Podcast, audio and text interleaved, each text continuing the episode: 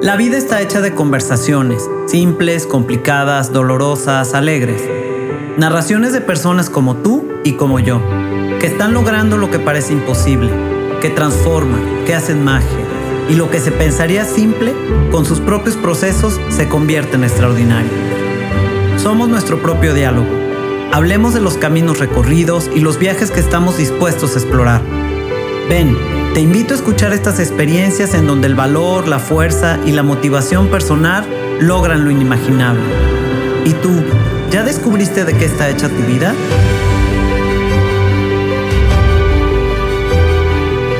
Soy Sofía Arellano y te invito a ir de lo simple a lo extraordinario.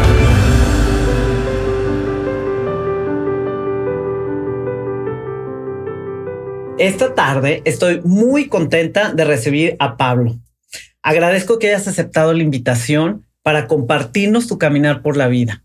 Profesionalmente has logrado cosas bien importantes y por mencionar algunas, quiero decir que estudiaste primero la licenciatura en Economía y Periodismo en la Universidad Complutense de Madrid. Tienes un máster en Programación Neurolingüística. Has tenido cargos de mucha importancia como reportero, jefe de redacción y director del Departamento de Revistas de Editorial Posada. Recibiste el Premio Nacional de Periodismo, que no es cualquier cosa. Subdirector de Información y subdirector de Radio UNAM, gerente general de Grupo ASIR. Durante 25 años fuiste colaborador para TV Azteca y Grupo Salinas. Editor y conductor del noticiario matutino de TV Azteca a primera hora, Hechos AM y la revista informativa Hola México. Editor y conductor del noticiario nocturno Hechos del 7. Reportero y conductor del programa Revelaciones. Director y conductor del noticiario La Tapía en Fórmula de Azteca Radio. Director general de deportes de TV Azteca. Director de TV Azteca Tijuana y conductor del noticiario nocturno en la frontera. Conductor, ¿quién quiere ser millonario? Super programa eh, versión mexicana y del programa Marcaje Personal, conductor aquí en Guadalajara, del noticiero Hechos Noche Jalisco, informativo 40 Jalisco, y estuviste a cargo del Departamento de Deportes, corresponsal de guerra en Irak. Como conductor y reportero, fuiste de los creadores del concepto Fuerza Informativa Azteca, conferencista profesional y desarrollador del concepto Wi-Fi emocional fundador y director de la Clínica de Rehabilitación Ultrella y muchísimas cosas más que no alcanzo a mencionar aquí porque no la, hora la hora del episodio, ¿verdad? Gracias, gracias. Este, ha sido toda una vida de logros y de metas alcanzadas. o, de locos. o también de locura, puede ser a ratos, ¿no? Se vale.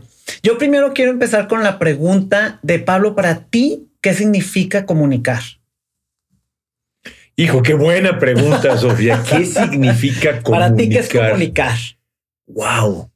Wow, wow, ¿qué significa? Bueno, significa, digo, me queda muy claro, es hablar, comunicar, sí, obviamente, pero para contar historias, pero qué, pues es que yo es que sabes que si me preguntas, yo creo que esa es mi realización personal. Comunicar significa mi realización. Te, preguntan a veces qué es lo que harías gratis en la vida. Pues comunicar, comunicar, ya sea en un programa de radio, en un programa de televisión, en una conferencia, ¿no? Me encanta. O sea, sí me realizo, pues. Padrísimo, sí. Eso, yo creo que eso es. Para ti eso es comunicar. Sí. Y quiero preguntarte si tú crees en el poder de las palabras y por qué. Mucho, creo muchísimo en el poder de las palabras porque es el, pues además de que es la forma de comunicación, es, es, el lenguaje, o sea, es la forma como nos comunicamos unos a otros, incluso como nos comunicamos con nosotros mismos a través de las palabras. O sea, porque digitalizamos los pensamientos. Y, creo que es muy importante hablar, sí, hablar, hablar, hablar, hablar, pero más importante escuchar, escuchar, escuchar, escuchar, escuchar. O sea, a veces pienso, y además esto lo aprendimos ahora con la pandemia, que estamos organizando unas tertulias, pero no podíamos dar conferencias, de, de que nos es bien fácil que hablar, es bien fácil, nos dan cursos de oratoria, de hablar en público, pero ¿quién te enseña a escuchar? No sabemos escuchar. Nadie, Entonces es todo un arte. Entonces para mí es es como la gran asignatura, aprender a escuchar, pero bien escuchar, ¿eh? Claro, lo no que, estar pensando, significa, ¿no? ¿Qué te voy a contestar yo? Sino realmente escuchar, poner atención, darte tu categoría de persona y escucharte. Exacto, como, como lo que el otro me está diciendo, integrarlo en mí para entenderlo y entonces poder dar una respuesta, ¿no? o, o tener una comunicación asertiva o eficiente o interactuar de una manera este, profunda, ¿no? Que eso hace mucha falta ahorita en estos tiempos. Sí, totalmente. Pero además, fíjate, el lenguaje, por ejemplo, en el tema de programación neurolingüística, pues nosotros somos como, somos todo un sistema muy complejo, holístico, que no hemos terminado de conocer y de entender, pero pues la forma en que accesamos a ese sistema es a través de las palabras, del lenguaje. Y así incluso nos programamos a nosotros mismos, programamos a los demás, programamos a nuestros hijos, programamos al taxista, ¿me entiendes? a través de las palabras, la importancia del lenguaje. Sí, sí. saber usar bien las palabras y con quién y cómo lo estás usando. Y, y, la intención de las palabras también, ¿no? Es lo que le da la fuerza y el significado, yo creo también. Totalmente. Ok, a ver, yo quiero, tengo una duda. Quisiera que me... puedes preguntar lo que quieras. Sí, que nos compartieras en qué momento o por qué te decides en ser periodista. Híjole, es que sabes que eso es no es que sea una pregunta compleja y complicada. Lo que pasa es que yo siento que mi vida, Sofía, ha estado mucho a merced no sé, el de allá arriba, el destino, el, poder del universo, o sea, Brahma, como le quieras tú llamar. ¿Por qué? Porque me llevó al periodismo. O sea, mi de joven, de idealista, chavillo, ¿no? Yo lo que quería era ser escritor. Yo quería ser escritor. Ah, qué bien. Entonces, este, y en aquella época, pues no podía, no había carreras. Yo soy de Ciudad de México, soy chilango. Pero en ese momento no encontré yo ninguna carrera que me dijera, esta es la carrera para ser escritor. Para escribir. No existe. digo, puedes estudiar letras, puedes estudiar. Entonces, digo, yo estudié otra cosa, estudié economía. Es, lo que te iba a decir, sí. pero eso fue por mucho también por tener una. Me gustan mucho los números. Ah, Me encanta, se me dan. Y también fue mucho por, por mi padre, ¿no? Por mm. decirle, a ver, maestro, tú querías una licenciatura, ahí tienes una licenciatura de la UNAM. ok. Cumplo, ¿no? Con esto. Ahí está. Pero yo quería ser escritor. Y entonces en ese, en ese afán de querer ser escritor empecé a escribir artículos para revistas, ah, pero por ese afán, o sea, desarrollar el oficio de, escribir. y eso me fue llevando inevitablemente de las revistas ya me volví articulista, me volví jefe de redacción de las revistas, me volví director de un par de revistas, ahí donde estaba yo en una editorial, de temas además este, extra normales, fue una aventura también padrísima. Y eso a su vez me llevó a trabajar en oficinas de prensa. Después de oficinas de prensa, este, estuve trabajando ya en, en, grupos de radio, pero mucho en la parte más gerencial, ¿no? Y ahí fue donde yo dije, después de haber estudiado programación neurolingüística, yo dije, yo quiero ser conferencista profesional. Ok. Sí, pero para, ser conferencista profesional necesito tener un nombre. Necesito que la gente me conozca, tener una marca. Claro. Y entonces busqué a un amigo de otro grupo de radio y le dije, oye, dame chance de hacer un programa de radio. Y empecé haciendo un programito, una sección de economía en un noticiero y al mes ya estaba yo conduciendo el noticiero. Súper. Y ya después te imaginarás el resto de la historia. Me fue muy bien, me jalaron a la tele y ya en la tele, pues ya como conductor te vuelves reportero, como reportero, pues te vuelves un buen reportero porque tuve la suerte y la fortuna de vivir la mejor época de, del reportaje de, televisión, porque tenías muchos recursos. ¿no? Y pues ya, el resto de la historia, así llegué a la televisión y así llegué a ser reportero, que a final de cuentas, pues sí es un poco ser escritor porque te cuentes, te vuelves el contador de historias. Es contar historias, exactamente. Pero la historia cada día. Exacto. ¿Hay alguna diferencia entre comunicar e informar? ¿Y cuál es? Pues no, yo, yo creo que no, porque a final de cuentas informar es comunicar. Lo que pasa es que, por ejemplo, tú y yo ahorita no estamos comunicando, ¿no? Y además, como tú decías, todavía mucho también del lenguaje no verbal. O sea, una cosa son las palabras y otro estamos, nos estamos comunicando. Exacto. En el tema de, informar, yo así lo entiendo, ese, es el oficio público, ¿no? Es cuando eres el contador de historias. ¿No? Como lo que estamos haciendo ahorita en Guadalajara con el programa de radio. Lo que hacemos es contar la historia de la ciudad todos los días. Es cierto. El día a día, el minuto a minuto. ¿Y qué es eso? Son las noticias del día de Guadalajara. Es cierto. Entonces estás informando, ahí estás informando, pero ya en un sentido público, en un sentido abierto. ¿no? Pero comunicarnos tú y yo, o como me comunico con mi esposa, comunico con mis hijos, ¿me entiendes? esa, claro. es, esa es la comunicación. Ahora, informar es cuando sales y saludas, te presentas y cuentas la historia. Ok, ok. Te dan el Premio Nacional del Periodismo. Es un premio importante. O sea, ¿qué fue para ti? ¿Y qué representan este tipo de, reconocimientos? éramos muy jóvenes. Éramos, ¿Qué, edad tenías? No, pues estaba, yo tenía, ¿qué te gusta? Debe haber sido más o menos 26, 27 años. Mm. Es que estábamos en un proyecto muy bonito de Radio Universidad, Radio UNAM, con un grupo de de gente muy joven, muy entregada y, fue un gran reconocimiento porque los, los noticiarios de Radio UNAM en aquella época estaban muy bien, muy reconocidos. Como tú sabes, hemos vivido épocas muy opacas para la prensa y los medios de comunicación, sobre todo electrónicos, y era un noticiero que sin ser contestatario ni rebelde, era un noticiero muy objetivo, ¿no? el sistema de noticiarios.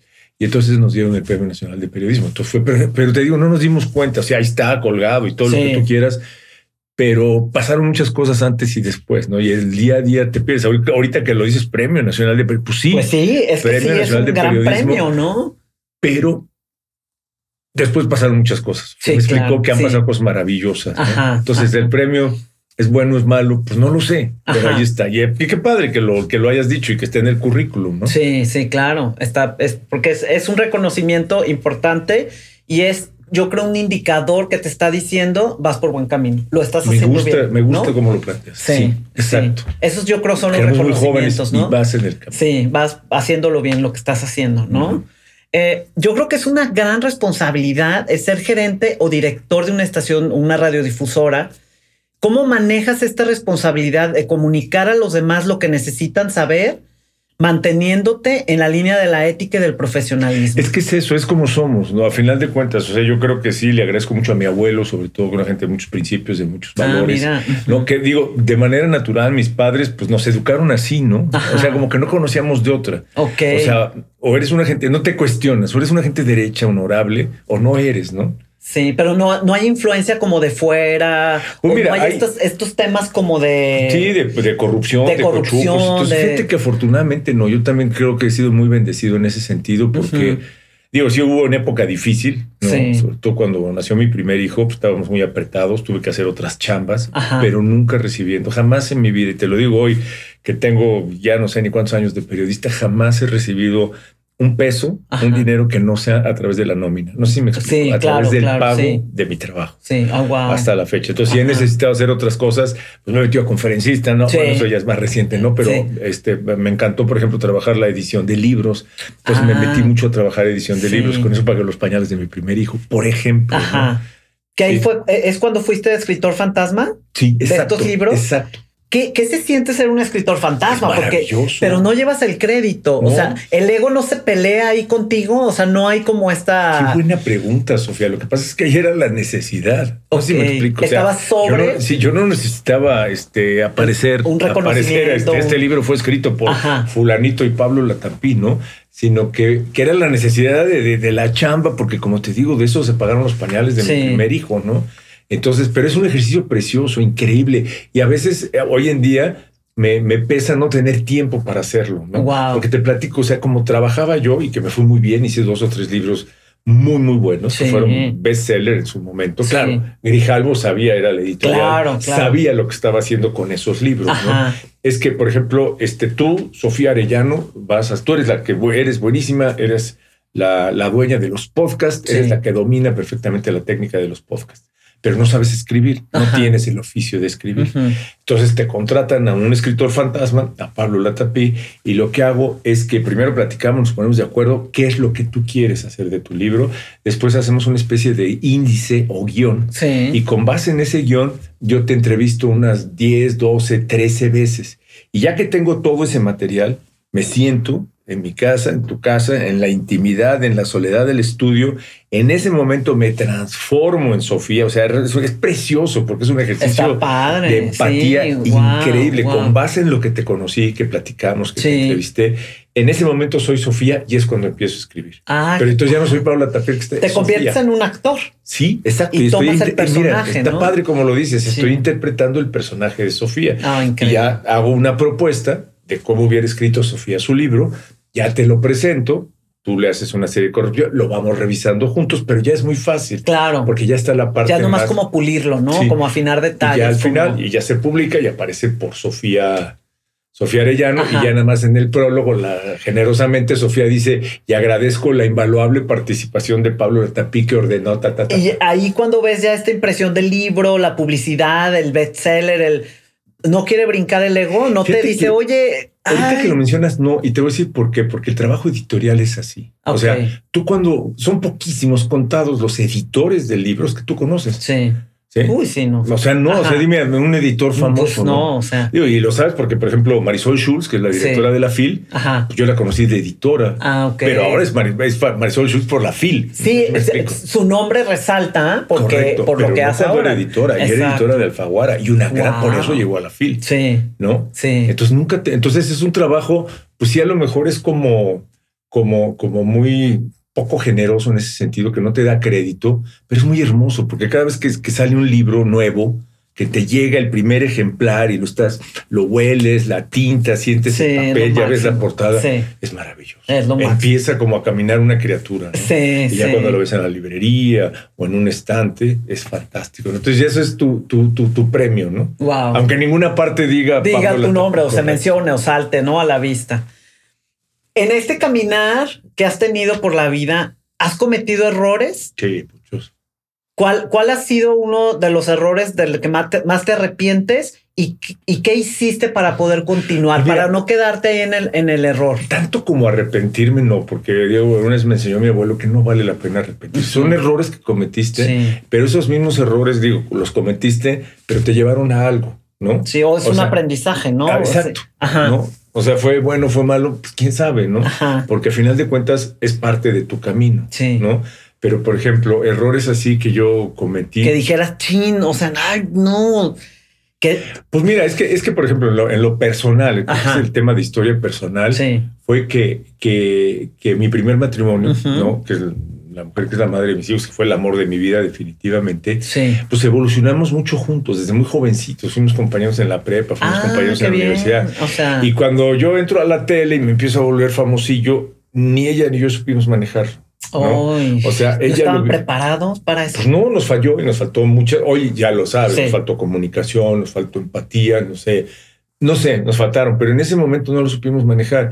Y entonces ella lo vivió muy amenazante, ¿no? Mm. Y yo era Pablo la tapita. o sea, el ego ahí. Sí, ahí sí. sí. Entonces pierdes piso y eso, o sea, a mí sí me hubiera no es que me hubiera gustado, pero en esa parte sí haber tenido un poquito más de madurez.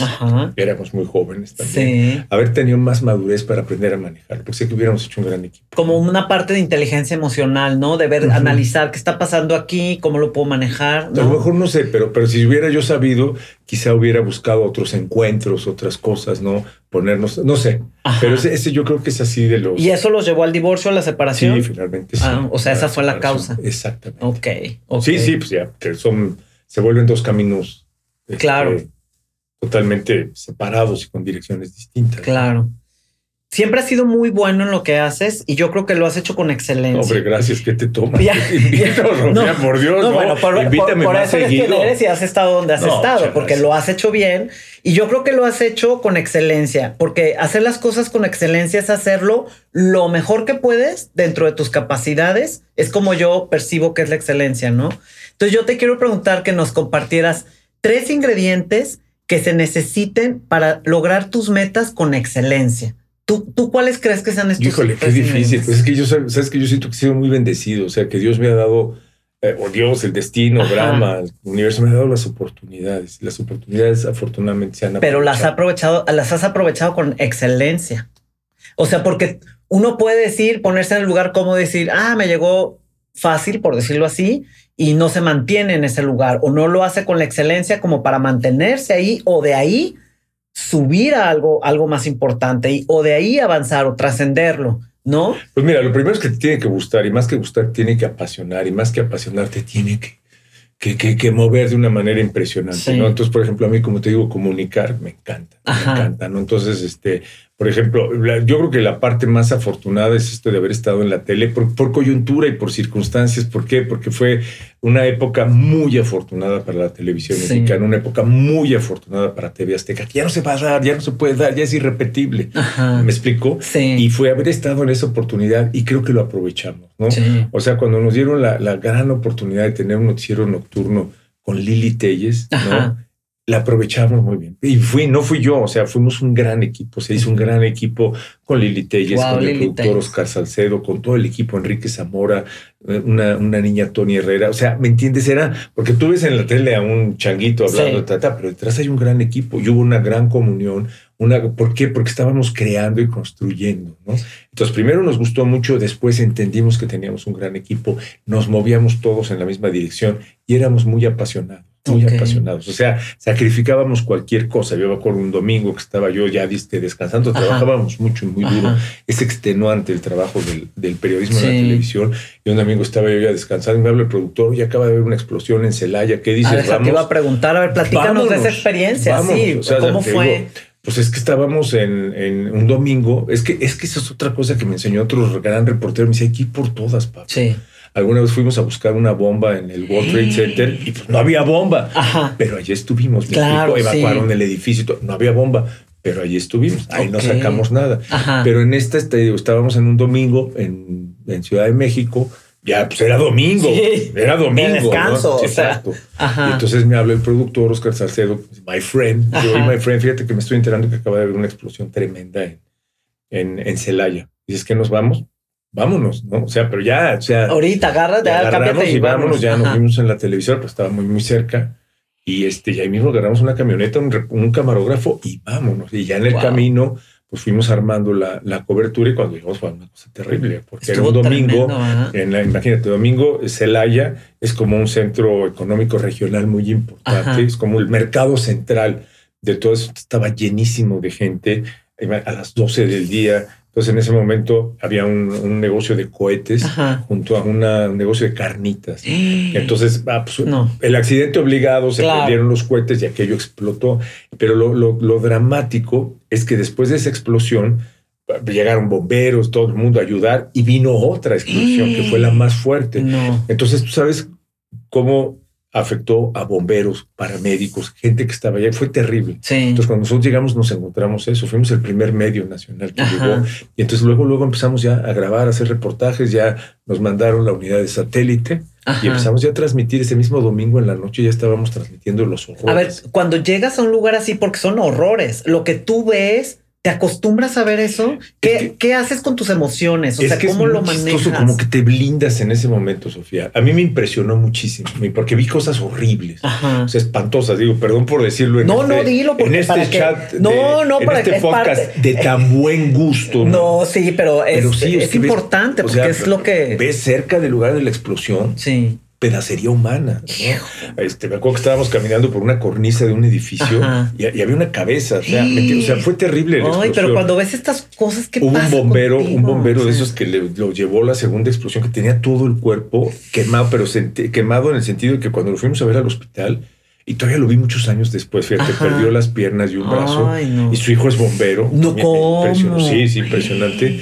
Pero en ese momento, o sea, es que es, es, es o sea, es muy fuerte. Muy fuerte. Imagínate que toda la piel está como sudando, pero suda sangre. Ay, no. O sea, ves como por cada... Los, puntitos, por cada, poro. y, es sangre. Y aquel hombre dices, ¿cómo estás? Y dice, chin, no pude ayudar más. ¿Me entiendes? Híjole, man.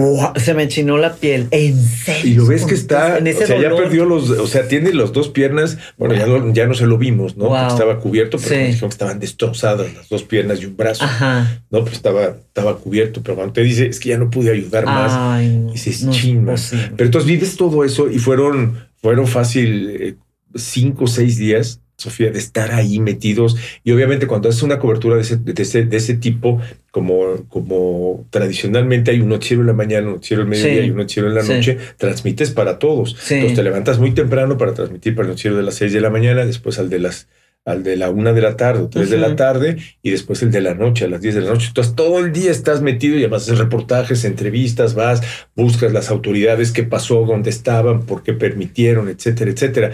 Y a mí me impresionaba, y lo platicaba con el, con el productor, le digo, my friend, me, impresiona que no me impresiona. Exacto, eso, a eso iba. Estamos trabajando y trabajando y trabajando y no me impresiona. Mira lo que hemos visto. como que entras en el mood de la responsabilidad de transmitir lo que estás viendo y esto es como un tipo de blindaje. Sí, te blindas. O sea, yo estaba sorprendido. digo, no es que qué padre, pero, pero, ser frío ante esto, pues qué bonito. Pero termina la cobertura, Sofía. ¿Y qué pasa? Pero termina la cobertura. Me regreso a, a mi casa, que es tu casa. Gracias cansados, sucios, apestosos. Pues, quién sabe qué olíamos, ¿no? Cinco días y en eso. Y me acuerdo que en el momento en que en mi casa, que es tu casa, ya en la noche, pongo la cabeza en la almohada y en ese momento, Sofía, vienen 50 mil imágenes de todo lo que habíamos visto.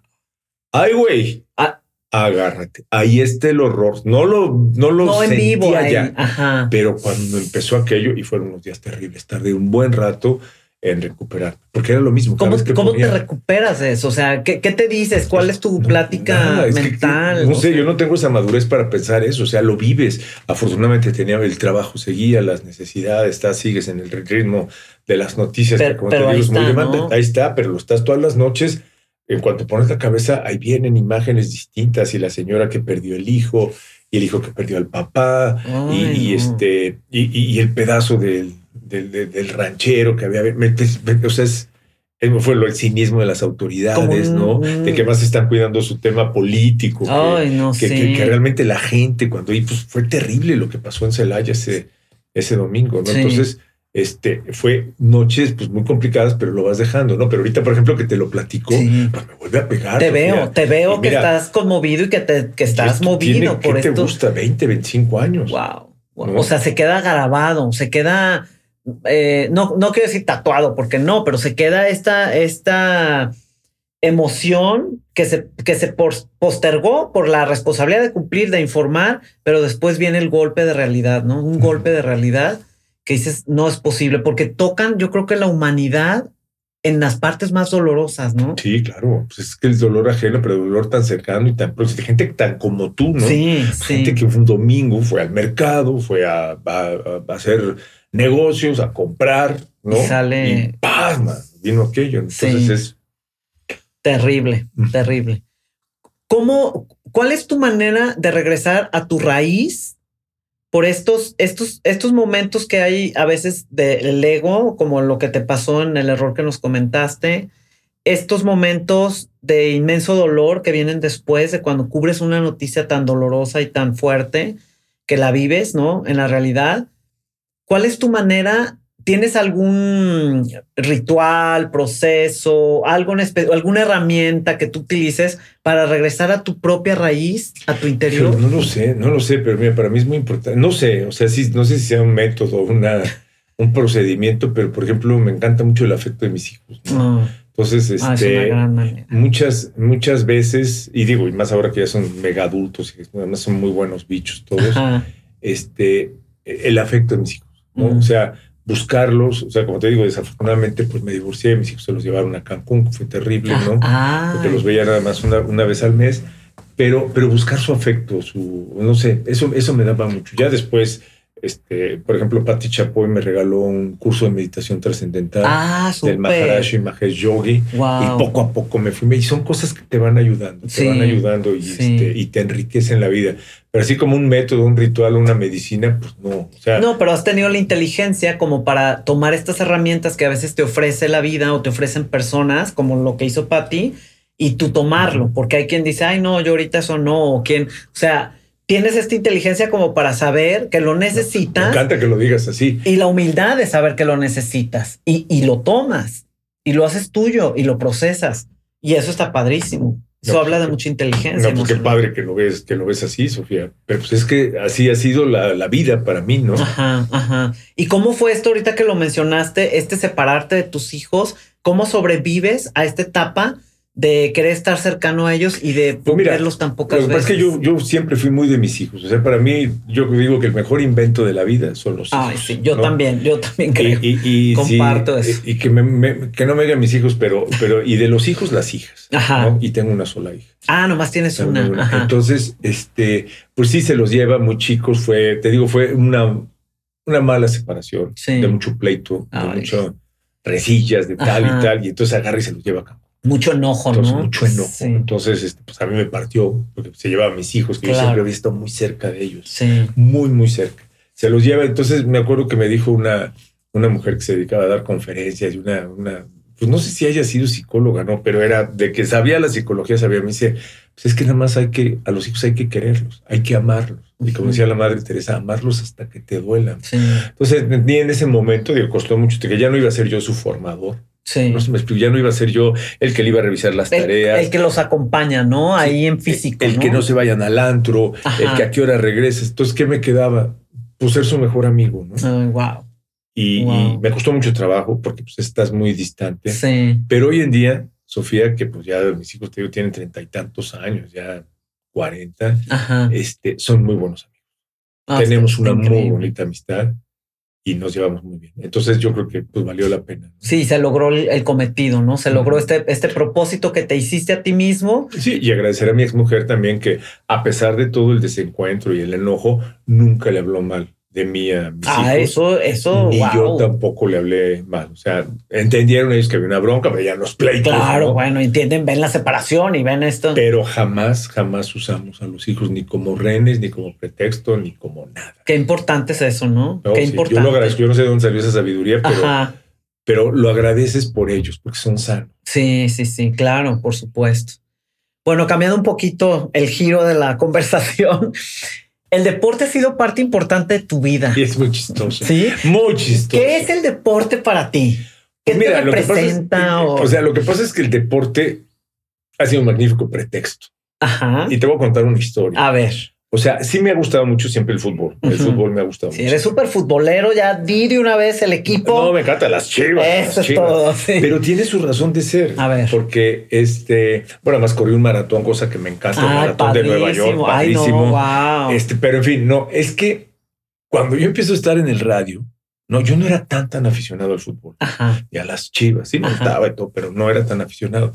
Pero cuando estás ya en un, un noticiero de radio que teníamos en México, en Radio Mil, que nos fue muy bien. Me acuerdo que era muy rentable cuando hablaba de fútbol y hablaba de mi equipo, de las chivas, ¿no? ¿Por qué? Pues porque los que le van a las chivas te aplauden y los que no te, echan carrilla. y, entonces te vuelves un personaje polémico en ese sentido. O sea, todo lo demás, toda la información, política, economía, etcétera, muy serio, muy objetivo. Como, es, ¿no? Sí, exacto. Pero cuando me meto, y lo sigo haciendo y me divierto aquí en Guadalajara, si oyes el noticiero vas a ver la parte de deporte y la gente se enoja conmigo, porque yo soy mega chiva, ¿no? Y hablo, no mal, pero sí, ay, los de amarillo y los de rojo y negro. La mofa, ¿no?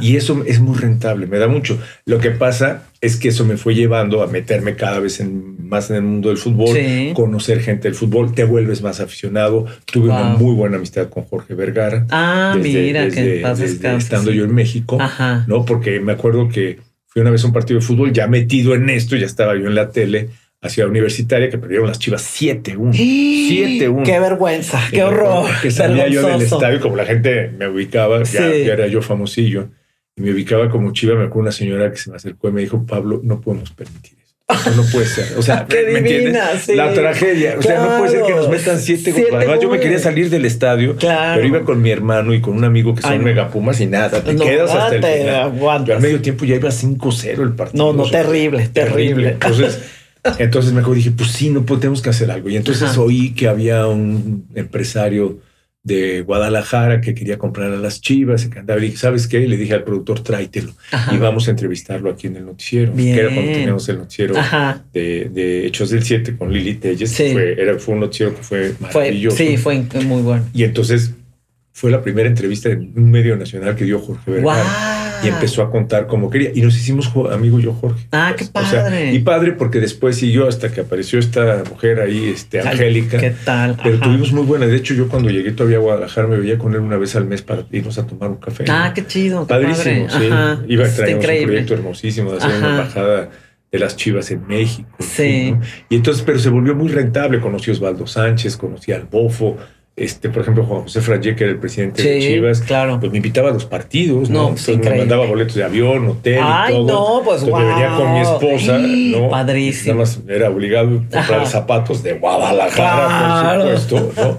Y venir los fines de semana. Entonces fue muy padre porque me fui metiendo cada vez más. Y eso, por andar hablando siempre de las Chivas y las Chivas, me llevó a que cuando hubo la crisis de deportes en la Ciudad de México, y que a mí ya en noticias ya me tenían relegado, porque ahí la lucha de los egos es A ver, vamos. Pero no, no por parte de los conductores, ¿eh? los conductores a final de cuentas somos piezas, pero los, los ejecutivos, los directivos son, son tremendos. La parte más. es pesado ese ambiente, es, es, heavy, ¿no? O sea, eso, a mí me exilian en Tijuana por eso, Sofía.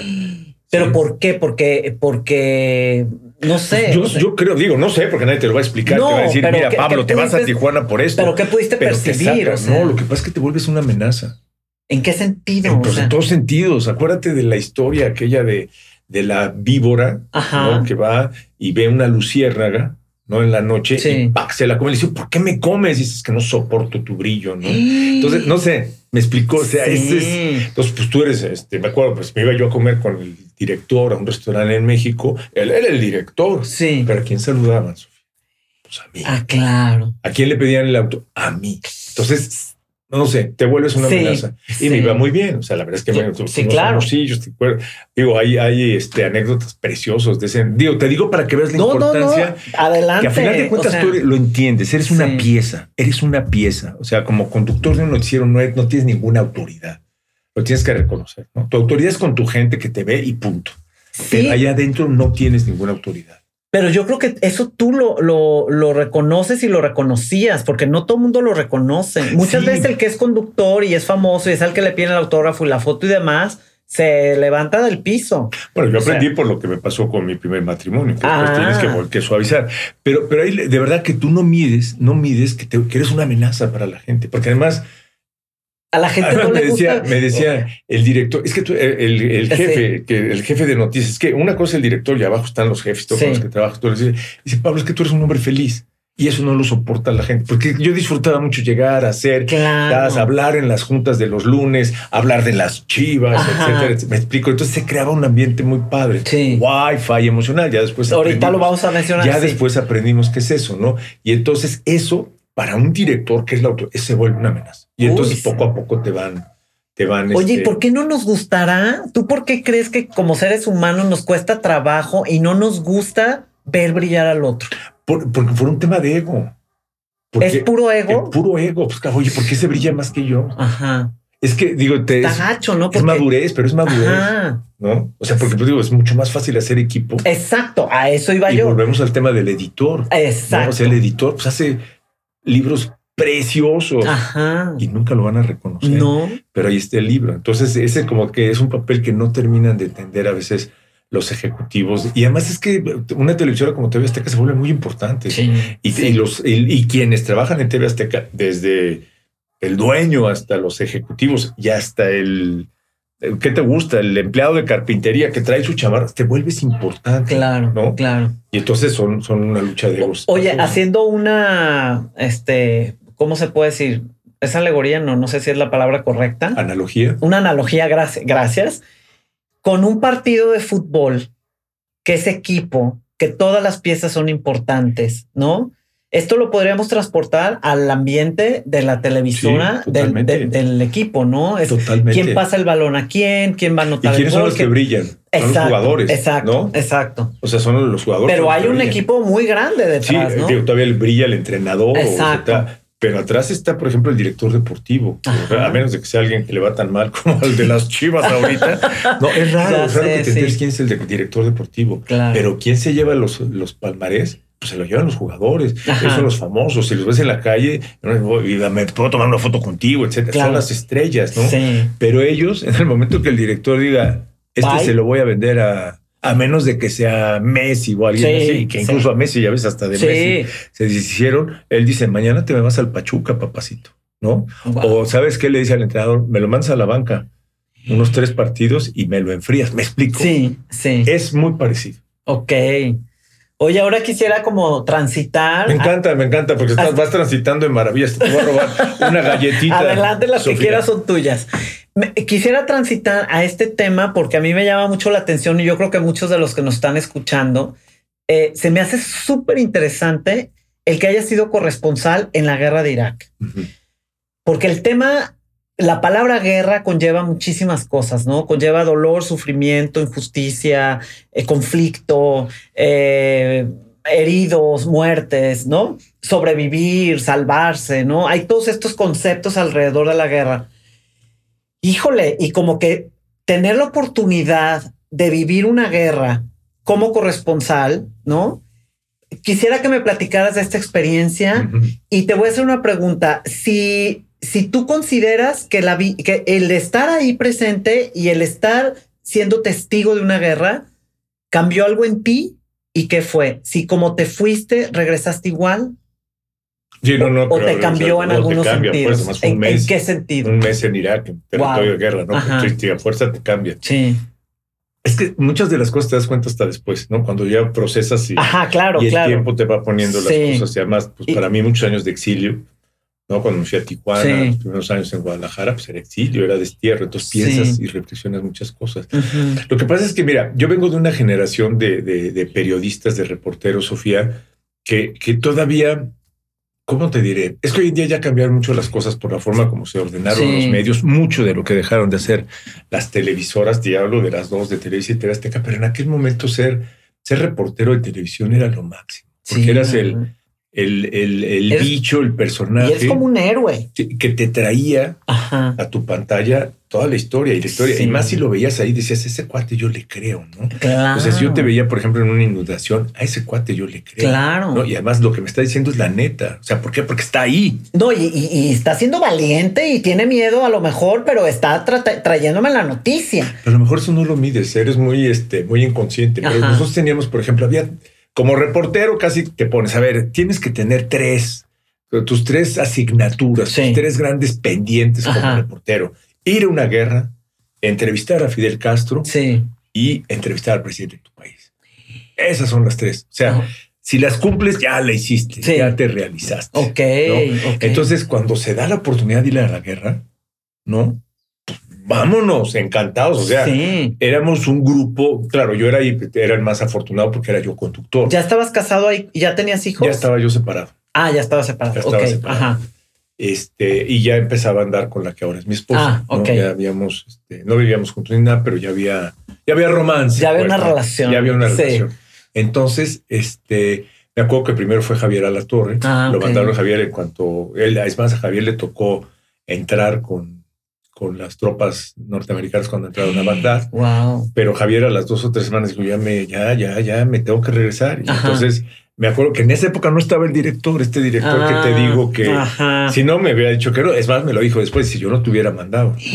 Pero entonces me habló el director general de toda la televisora. Me acuerdo que estaba, eh, eran como las, ¿qué te gusta? Como las nueve de la mañana. Estaba yo haciendo ejercicio en el gimnasio de la Ciudad de México porque entrábamos tarde a las 12 era la primera junta. Y me acuerdo que me habla el director a las 9 de la mañana, 9, 10 de la mañana. Y me habla el director, estaba yo ahí dándole el ejercicio. Y me habla y me dice, oye, Pablo, ¿todavía te quieres ir a Irak? Y le digo, pues, por supuesto, maestro. Me dice, maestro, tu vuelo salió ya a las 5 de la tarde. Vuelas a Frankfurt y ya, ta, ta, ta.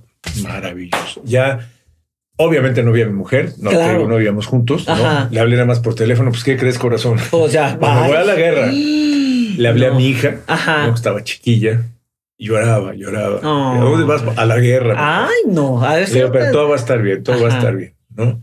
Y entonces, pues en, el, en, el, día lo que nos dedicamos fue a armar todo. No había comida en Irak, entonces armamos, me acuerdo, fue lo más complicado, un gran baúl para llevar atún, agua, galletas, o sea, lo indispensable para poder sobrevivir. ¿Y a dónde llegan allá? O sea. Bueno, lo que pasa es que pues, es un país en guerra. Sí, pero por eso es mi pregunta. O sea, ¿a dónde llegan? ¿Dónde viven? O sea, ¿cómo sobrevives ahí? Eh, mira, llegamos. O sea, primero llegar es una bronca porque no hay vuelos. O sea, el aeropuerto de Bagdad estaba cerradísimo. O sea, no podías volar y está lejos. Bagdad está lejos de, digamos, de la ciudad más cercana, que es Amán, en Jordania. Está muy, muy lejos. Entonces, este, pues lo que hicimos fue llegar a Jordania, ahí rentar una camioneta, una suburban, íbamos el camarógrafo, un productor y tu servidor, llevábamos, te digo, pues el equipo, llevábamos las cámaras, el equipo de satélite. Muchísimas cosas, ¿no? De cargar. La comida, nosotros pues sí necesitábamos una, una camioneta y entonces, este, pues, luego, luego contratamos a un, a un profesor sirio Que, que era de, de Irak, de Bagdad, pero pues obviamente estaba sin chamba, pero la universidad estaba cerrada, entonces yo encantado la vida. Claro. Entonces era para nosotros intérprete, no hablaba español, pero nos comunicábamos en inglés o en francés con él y él ya hablaba en árabe con los... No, era una, era una pues complicado, sí, bueno, ahí un, Porque además su inglés tampoco era muy bueno, el, nuestro pues era de, este lado, ¿no? Entonces, este... Y entonces ahí rentamos la, la camioneta y nos fuimos. Cruzamos, cruzamos la frontera ¿no? Si te revisan, pues eres periodista, le pones prensa a la camioneta. ¿Sí te sientes seguro con esto? Nunca, nunca te sientes seguro. No, ¿verdad? jamás estás seguro. ¿Qué haces con este miedo? ¿Se siente miedo? Es lo mismo que pasaba en la explosión, ¿me entiendes? O sea, ya estás en la guerra, ya estás en un país en guerra, ya estás en Irak, ya estás en el país de Saddam Hussein, Ajá. ¿no? ¿Me y, Ya, estás, ya, estás, en el que empezar, sí, de que ya tienes que empezar a transmitir, tienes que empezar a contar la historia de lo que está pasando. Y estando ahí, ¿buscas la noticia o la noticia llega a ti? Sí, ahorita mira, te platico nada más cómo, cómo llegamos a un hotel. Sí. O sea, había dos grandes hoteles, este, el creo que se llamaba el Palestina y el, y el, Hilton, ¿no? Dos grandes hoteles ahí en Bagdad. Y entonces llegamos a un hotel, obviamente estaba tomado, no había nada. Ah, sí había, es que estaba el gerente, no había luz, no había agua, no. había ningún servicio, ningún empleado. Y me acuerdo que los, pues, éramos periodistas, gente que tenía que estar, te peleabas los cuartos, ¿no? Ay, Nosotros le dimos 500 dólares al gerente y nos dio un cuarto, pero te da el cuarto y la llave, ¿no? Y me acuerdo que había un, hay un, francés que decía, no, este cuarto es mío. Ahí sí lo sacamos a Sí, o sea, sorry, pero ya. Compadre, te vas, ¿no?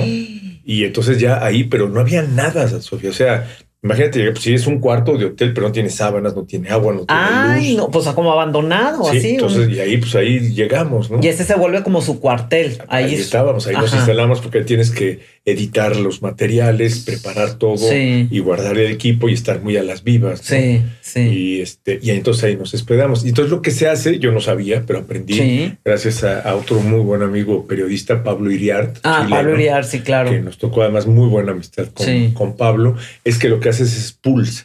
O sea, no vas tú solo porque es un país muy, es muy peligroso estar en un país en guerra. Entonces lo que haces es un pool. Entonces yo hice pool con, estaba nuestro productor, nuestro camarógrafo, con Pablo Iriart, era un periodista del mundo, de España, otro de, de... Pool es como el grupo. Sí, un grupo, un grupito, ¿no? Que éramos cinco o seis reporteros que nos movíamos juntos para todas partes. Pero nadie te protege. No, nadie. O sea, no llevas. No hay policía, no hay Estado de Derecho. Ves al ejército, ves a los gringos, pero ellos no se van a meter en cuestiones de, de, inseguridad, de, robos, ni nada. No, no, para nada. O sea, es más, pues nosotros nos tocó ver cómo, cómo había, este, pues había crisis de gasolina. Cerraban las gasolineras este, X, X horas. Entonces, pues había gente que sacaba un bidón y se ponía a vender gasolina en la calle. Y cómo llegaban impunemente un cuate con un rifle le quitaba el bidón y se lo llevaba, ¿no? ¿Qué haces si pasaban los soldados? Y pues, no, pues, bueno, esa es bronca de ustedes. Entonces te das cuenta que sí, pero nosotros trabajábamos muchísimo, ¿no? O sea, todo el día nos levantábamos muy temprano y ir a hacer reportajes, ¿no? Y aquí estuvimos en lugares fantásticos, en zonas muy peligrosas, porque, porque fue una guerra que fue una guerra que no fue guerra, ¿no? O sea, ¿por qué? Porque fue muy teledirigida. Los gringos prácticamente no, no hubo enfrentamientos. ¿no? Ah, Se mandaron misiles y fueron tocando los puntos neurálgicos. Sí. Y entonces lo único que hicieron fue ocupar Bagdad. Ah, ok. ¿no? Como ir fum, fum, fum, y ahí es donde nosotros estábamos con ellos, porque se iban ocupando Bagdad. Entonces, así que nos tocaron un enfrentamiento, no veíamos, sí, en la noche explosiones y nos tocó una vez, este, cuando íbamos en la carretera, sí, un enfrentamiento más o menos cerca, pero más, más como entre grupos de, de ellos, ellos que, con el ejército. Y, entonces lo cubríamos y además pues yo tenía que estar todos los días a la misma hora, a las mismas horas, en, en donde teníamos nuestro, habíamos montado nuestra señal de satélite, donde transmitías para transmitir en vivo a los noticieros de México. Entonces lo mismo, noticiero de la mañana, noticiero de, mediodía, y noticiero, de la noche. Entonces nos movíamos relativamente cerca. Solo un día no, no estuvimos en el noticiero del mediodía, pero fue cuando fuimos a ¿Y ahí podías comunicarte con tu familia, con tus, con tus ah, hijos? Esa es una gran historia. Lo que pasa es que no había teléfonos, no había nada. Entonces, a mí, eh, afortunadamente, TV Azteca me dio un teléfono satelital. Es carísimo. Sí, pero pagó la televisora. Pero es carísimo el teléfono satelital. Y entonces yo con eso era con lo que hablaba la televisora para ponerme de acuerdo. Sí, claro. Ahí les va el enlace, vamos a entrar al aire, listos, tata. Era con el teléfono satelital. Pero hay una historia muy bonita, ¿te la cuento? Sí, claro. Sí. Sí. Cuando llegamos a Babilonia, fuimos un día a Babilonia. Imagínate, los jardines de Babilonia. de, las siete maravillas del mundo antiguo. Ya no existen, ¿no? Sí. Pero era muy emocionante estar. Es que ahí pasaron muchas cosas. Era el centro de la civilización durante mucho tiempo. Pues ahí está el Tigris, el Éufrates, Mesopotamia. ahí nace la Toda civilización. La historia ahí. Y es Bagdad. Sí. Es increíble. Y ahí estábamos. Entonces, cuando fuimos a, a Babilonia, Babilonia tenía un museo maravilloso, que se lo saquearon los gringos cuando llegamos ya no había nada. imagínate las joyas y las, las piezas arqueológicas, los trabajos arqueológicos que no había en Babilonia después de tantos años de civilización y de buena civilización. Claro, claro. Y entonces me acuerdo que llegamos y, este, y también estaba ahí un, pues un regimiento, un, un, destacamento militar de Estados Unidos que estaban ahí pues, tomando, tomando Babilonia. Y entonces estaba, estábamos ahí viendo cómo vamos a hacer esto, cómo vamos a hacer. Y me acuerdo que se me acerca un soldado todos muy jóvenes, 21, 22 años, pero. Ay, no, pues Altote, grandototote, ¿no? Lo ves, hasta, hasta te dan miedo, sí. ¿no? Y entonces me dice, mister. Digo, sí, pues a la orden. Me dice, oiga, este, veo que tiene un, teléfono celular, un teléfono satelital. Le digo, sí, sí. Dice, este, se lo rento, le pago lo que quiera por usarlo. Y le digo, este, ¿por qué? ¿Por qué la urgencia? Me dice, pues es que fíjese que yo me iba a casar. Ay, me iba a casar en dos semanas. Ajá. Y pues un día ya no me casé, simplemente nos agarraron y nos trajeron para acá y no he podido hablar con mi novia. Ay, no. Y no le he podido decir nada. Entonces este, me encantaría hablar. Y me dice, le pago lo que quiera. Me sacaba así, este, creo que traía, pues no sé, me ofrecía en ese momento 200, 300 dólares. No, le dije, no, hombre, maestro, pues no te cobro nada, háblale a tu novia. Y me acuerdo que se fue, se alejó, lo veía yo. Y aquel hombrezote, cuando empieza a hablar, se empieza a quebrar, Sofía, se empieza a llorar y llorar, hablando, y lo ves hablando, así hasta se ocultaba. Imagínate lo que le estaba diciendo en la, wow, Wow, qué escena, qué escena. Eso te quedas. Ahí está la humanidad, ¿no? Ahí está la humanidad. te digo, tan es así que tantos años después, y aquí contigo te lo estoy platicando. Sí. Pero también hay otra misma ahí que es para, para alimentarte el ego, ¿no? Que en el mismo destacamento se me acerca un soldado, ¿no? Que era así como tipo Mextex. Sí. Y entonces me dice, señor Latapí, yo lo veo en la tele, lo veía antes de irme a Estados Unidos. ¿Me puedo tomar una foto con usted? no. Maravilloso. ¿no?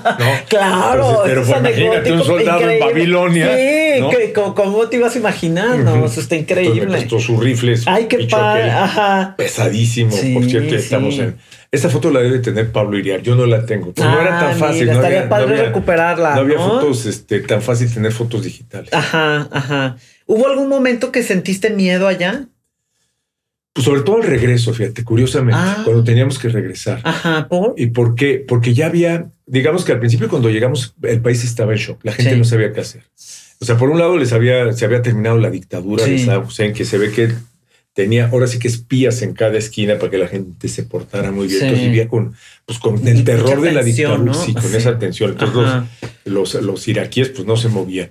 Pero poco a poco en el mes que estuvimos ahí, pues obviamente se fueron dando cuenta de dónde estaban, que ya eran libres, que podían hacer lo que se les pegaba la gana, ah. que no había autoridad, que no había Estado de Derecho, que no había policía. y entonces empezaron a, a ver cada vez más, este, más robitos, más asaltitos. Sí, o sea, la violencia ya dentro. Y entonces, este, pues obviamente nosotros te das cuenta, no hay bancos, no hay tarjetas de crédito. Pues estos güeyes traen lana, claro. efectivo, traen dólares. Entonces te vuelves, por eso andábamos en grupo. Ah, te vuelves, un blanco. Se vuelves un blanco. ¿no? Y entonces, la parte más difícil, Sofía, ya fue el regreso, porque eran, según recuerdo, eran pues, por lo menos cuatro o cinco horas, si no es que más de carretera. Híjole. Muy buenas carreteras, pero cuatro o cinco horas que tenías que cruzar desde Bagdad hasta la frontera con, con Jordania. Wow.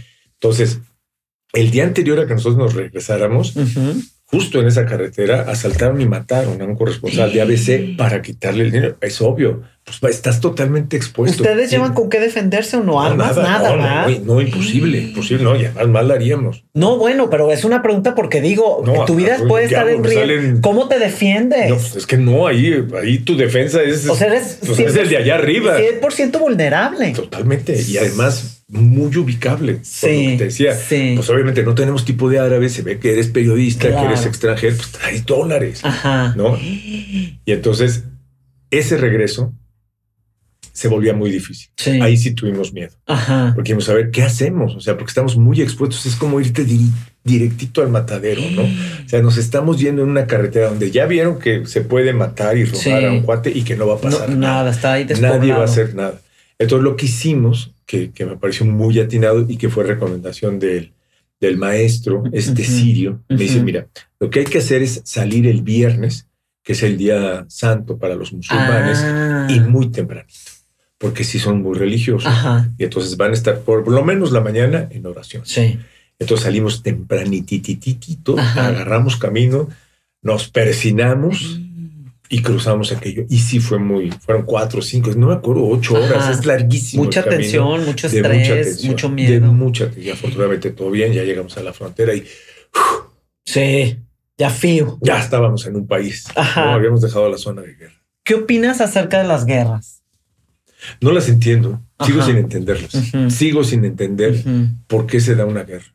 De verdad. Bueno, sí hay razones económicas, sociopolíticas, pero... pero ¿cómo alguien, alguien puede, además de que es alguien que está en su escritorio con su corbata, con sus teléfonos, etcétera, dar órdenes para que jóvenes de un país vayan a matarse con jóvenes de otro país. Es algo que no, lo entiendo, nunca lo he entendido. ¿eh? Son muertes como, como obsoletas, ¿no? Como no tiene caso. Absurdas, o sea, pero son gente, estás hablando de personas. Sí, sí, sí, seres humanos. nosotros venimos de una familia, este, la tapí francesa, que pues, vivió muy de cerca de la Segunda Guerra Mundial. Tío mío estuvo en la, toma de París eh, por parte del ejército francés. Entonces lo vivimos muy cerca y veías el absurdo de la guerra, pero contado por, por protagonistas. Yo cuando estaba muy chico, ¿no?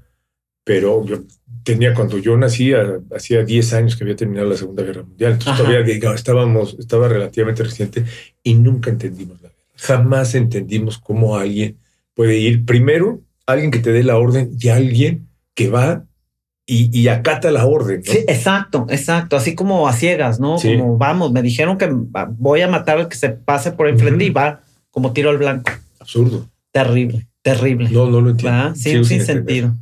Has, entrevistado a lo largo de tu carrera a grandes personalidades, ¿no? Y entre ellas, como ahorita mencionaste, Fidel Castro. ¿Qué fue esta experiencia para ti? O sea, ¿qué es conocer este personaje? Pues es eso, imagínate. Hijo, mano, o sea. Es que, es que Fidel Castro era el gran personaje del siglo XX, en lugar de la segunda mitad del siglo XX. Exacto.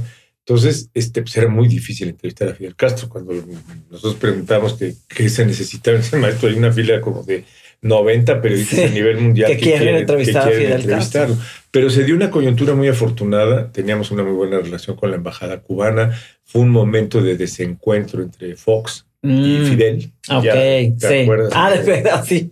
Ajá. Y entonces, de alguna forma, Fidel era muy demasiado vivo. Este, se dio cuenta de pues, la forma de mandarle un mensaje a México claro. a través de un periodista mexicano. Y entonces ahí se dio una coyuntura, nos invitaron a un viaje de la Universidad de Zacatecas.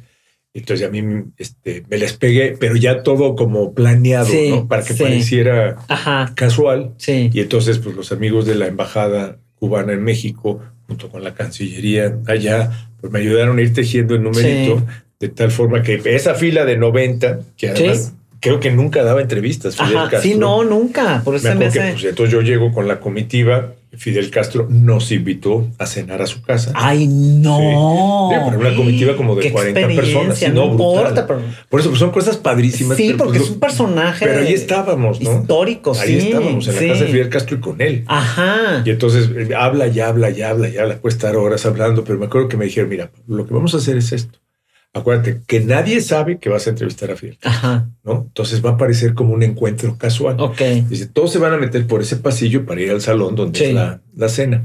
Pero tú como que te perdiste con tu camarógrafo y te vas por este lado. Wow. Y entonces, efectivamente, me voy por ese lado. ¿Y quién crees que me sale? Mm, pues, Fidel, Castro cámara, está, está. No, chicos, sí. y va, va, va, va. Ya, ya llevaba, o sea, pues ya, claro. Las preguntas, este, aprovechar el tiempo, este estrés, ¿no? Como este emoción. Sí, sí, ¿No? ¿Cuál era tu, tu pensamiento? No, pues tenerlo. Yo vengo de los 60, del idealismo de los 60, de sí. ah, no, Che Guevara, Fidel Castro, ¿no? Entonces ya lo tienes enfrente. Además, es tipo tan tan amable, tan empático. ¿De Tan, tan simpático que además hasta decía, usted y yo debemos de ser parientes, hemos de ser gallegos por la altura, porque es muy alto. Ah, es muy alto. Y además sí ahí buscando en apellidos, este sí había ahí un apellido quijano que podíamos, ¿me entiendes? ¿De Ese espíritu de Fidel, muy amable, muy, muy, muy amable. ¿Te cambió la percepción de Fidel Castro después de entrevistarlo? pero le agradecí mucho. Le agradecí mucho el que, y a toda la coyuntura de haberlo podido hacer y haber podido estar ahí y que se haya dado así la entrevista y el encuentro con Fidel Castro. Wow. Eso sí está, este... La magia del momento. Es la magia, del, momento. Porque luego tuviste la oportunidad, hablemos un poco del asesinato de Paco Stanley. qué día. ¿Eh? ¿Qué, día? Porque gracias a tu investigación, el reportaje y demás, pudieron liberar, ¿no? A lo que entiendo, a Mario Besares. y, junto con el abogado, tipazo. Y junto con el abogado. ¿cómo, fue esto? O sea, esta historia es porque causó muchísimo. La gente joven que nos está escuchando, Paco Stanley, fue un, un este un conductor muy famoso, era ¿no? muy simpático. Cómico, irreverente. Cómico, irreverente, famosísimo, que tenía un programa que causó, digo, muchísima gente lo veía y era un programa de revista, podríamos llamarle, ¿no? Como de comedia revista. Y tenía un, compañero, Mario Besares, ¿no? Que ahí hacían tonteras y bromas. Su patiño. Su patiño, ¿no? ¿Qué pasa aquí con esto? Pues mira, lo que pasa es que llega Paco digo, lo conocíamos muy simpático. Pero si te lo ves, este está en pasos chuecos. O sea, lo veías y este cuate, pues está, una vez fui a verlo a su, a su oficina. Es muy rara su oficina, ¿no? Ah, pero en fin, el fin es que un día en la mañana, pues efectivamente estamos y nosotros teníamos, perdón, en las de la mañana, Ajá.